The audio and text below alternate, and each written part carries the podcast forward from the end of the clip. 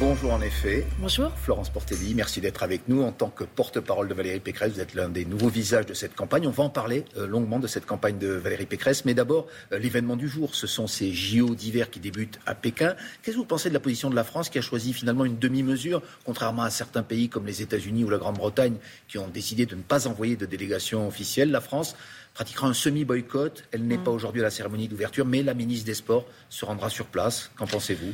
Je pense que c'est la bonne position. Il faut à la fois euh, dénoncer ce qui se passe en Chine, dénoncer aussi les atteintes aux droits de l'homme, à la liberté de la presse, et en même temps, il faut soutenir nos athlètes, soutenir le sport, parce que le sport, c'est peut-être, euh, avec la culture, les meilleurs ambassadeurs pour euh, lutter contre les discriminations, contre les haines des peuples, contre les atteintes aux libertés. Donc, ça me paraît être une position acceptable. Valérie Pécresse, elle est en Corse aujourd'hui, et elle s'y est rendue à bord du porte-avions Charles de Gaulle. Si elle devenait présidente de la République, elle serait la chef des armées. Mhm. Et c'est précisément sur ce terrain régalien, euh, l'armée, les affaires étrangères, qu'elle est aujourd'hui attaquée le plus par euh, le camp d'Emmanuel Macron, notamment après une erreur qu'elle a commise euh, il y a quelques jours en demandant à la France d'expulser l'ambassadeur du Mali en France, alors qu'il n'y a pas d'ambassadeur du Mali par rapport à la crise, bien sûr, que, les deux pays connaissent aujourd'hui. Alors, c'est pas tout à fait ça. C'est-à-dire que oui, euh, strictement euh, parlant, enfin, sémantiquement, il n'y a pas d'ambassadeur, mais il y a des chargés d'affaires qui, en fait, ont fonction diplomatique. Donc, euh, c'est un raccourci qu'elle a fait.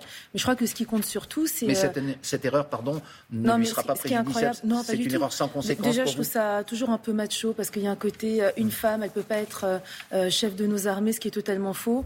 Et on a fait les mêmes procès d'intention à Margaret Thatcher. Et quand elle a défendu les intérêts de l'Angleterre au Malouine, euh, euh, tout le monde euh, a reconnu qu'une femme savait cheffer. Et Valérie Pécresse, sur ces sujets-là, je pense qu'elle a vraiment une, une véritable vision parce que vous savez, en matière de souveraineté nationale, euh, elle défend un vrai programme militaire, une vraie réindustrialisation euh, euh, militaire.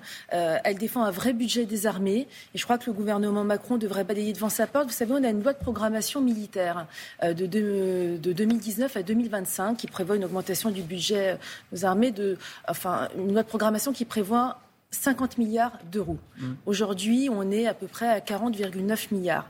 En fait, les sommes les plus importantes qui doivent être affectées à ce budget, elles sont prévues pour après 2022 pour le successeur. Il devait y avoir une clause de revoyure avec le Parlement, une actualisation. Euh, le Premier ministre a botté en touche. Donc on n'a pas de leçon à recevoir de la part d'amateurs et de la part de gens en plus qui se sont décrédibilisés au Sahel et ailleurs. Décrédibilisés aussi sur le dossier entre la Russie euh, et l'Ukraine. Est-ce que, vous, est-ce que Valérie Pécresse, présidente, adopterait la même attitude que celle d'Emmanuel Macron aujourd'hui, qui est de tenter une médiation entre Vladimir Poutine et, l'OTAN et, et, les alliés occidentaux? L'ambition, elle est tardive. Moi, je trouve que là-dedans, il faut avoir à la fois de l'humilité et de l'ambition. Et la France, elle doit être, elle peut pas être spectatrice, il faut qu'elle soit inspiratrice. C'est comme ça qu'on aura. Elle est simplement spectatrice aujourd'hui. Elle a été spectatrice pendant très longtemps. Emmanuel Macron a reçu Vladimir Poutine une seule fois. Il fallait travailler avec la Russie bien en amont. Aujourd'hui, l'essentiel, c'est de dire à la Russie on vous écoute, on vous respecte parce qu'elle a aussi ses mm. intérêts à défendre et en même temps, on sera très vigilant sur l'intégrité euh, de l'Ukraine, de ses frontières, de son territoire. Et pour cela, Valérie Pécresse, c'est pas ce qu'il a fait.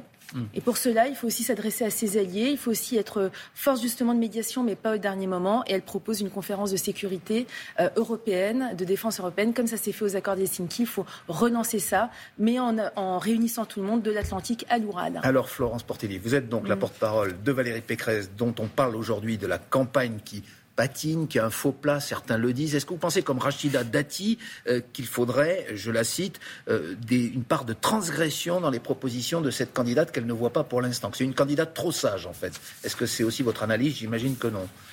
Non, c'est ah, pas mon analyse. Rachida, c'est quelqu'un qui est plein de fougue et c'est comme ça qu'on l'aime. Mais euh, Valérie Pécresse, c'est aussi plein de fougue. Je vais vous dire un truc. Pour moi, aujourd'hui, la classe politique, elle est, euh, euh, elle est pleine de prestidigitateurs, d'illusionnistes. Un illusionniste, c'est toujours des tours de magie qui peuvent paraître sympas, mais quand vous décortiquez, c'est surtout de la manipulation. Je vais vous donner quelques exemples précis. Emmanuel Macron qui vous explique c'est merveilleux, vous avez vu mes résultats, 7% de croissance. En réalité, on partait de moins 8. Donc en fait, on a un chiffre négatif de croissance.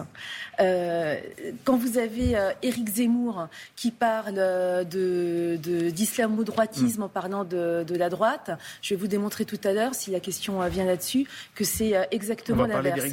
Sur Marine Le Pen qui explique qu'elle est contre l'euro et puis maintenant finalement qu'elle ne veut pas sortir de la zone euro, tout ça, ce sont des illusionnistes. Moi, j'ai une candidate qui dit la vérité précisément, lorsqu'elle propose 10% d'augmentation des salaires, qu'elle revient dessus sur la méthode, est-ce que là aussi, il n'y a pas une part de prestidigitation Non, pas euh, du tout, parce que je vais vous dire une chose déjà. Pourquoi elle prône 10% d'augmentation des salaires? Parce que ce serait peut-être bien de reparler du fond elle est très attachée à la dignité des gens. Aujourd'hui, les gens, ils ont un sentiment d'indignité.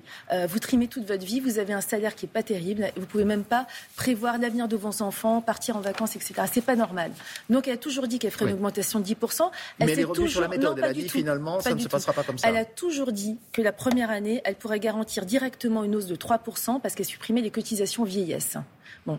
Mais sur les 7% restants, elle a toujours dit que ça reposerait sur un accord avec les entreprises, du donnant-donnant. Elle a expliqué comment elle ferait. Donc on arrivera bien à la fin du quinquennat à plus 10%. Et le MEDEF a euh, exprimé plus que de la prudence en considérant que cette promesse ne pourrait pas être suivi d'effet. Je ne suis pas tout à fait d'accord avec vous. Le MEDEF, mais qui n'est pas non plus l'alpha et l'oméga de la vie économique française, mais le MEDEF a dit qu'il fallait augmenter les salaires. Ils l'ont dit plusieurs fois. Ils l'ont dit notamment parce qu'ils n'arrivent pas à recruter, notamment dans les métiers, par exemple, de la restauration. On n'arrive plus à recruter qui que ce soit. Est-ce que vous attendez des soutiens dans cette campagne qui ne viennent pas je, parle je pense en particulier à celui de Nicolas Sarkozy, qui reste étrangement silencieux, un silence qui fait beaucoup de bruit. Est-ce que vous attendez qu'il rentre dans cette campagne et qu'il dise ouvertement qu'il soutient Valérie Pécresse? Écoutez, moi je ne doute pas qu'il soutiendra Valérie Pécresse. Euh, c'est une figure importante de notre mouvement.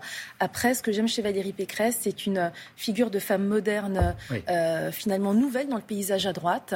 Et euh, je pense qu'elle est totalement indépendante. Et je n'ai pas besoin d'une figure pourtant que j'admire, une figure tutélaire, mais pour voter pour Valérie Pécresse et pour croire que cette femme va pouvoir mais le pays. Certains disent même que ce soutien il serait plus embarrassant qu'encourageant, que, finalement vous ne l'attendez pas tant que ça ce soutien de, ah Nicolas Sarkozy Non, je pense que ce serait euh, quelque chose de très positif. Mais sincèrement, est-ce que c'est ça qui va changer la feuille de paye des Français?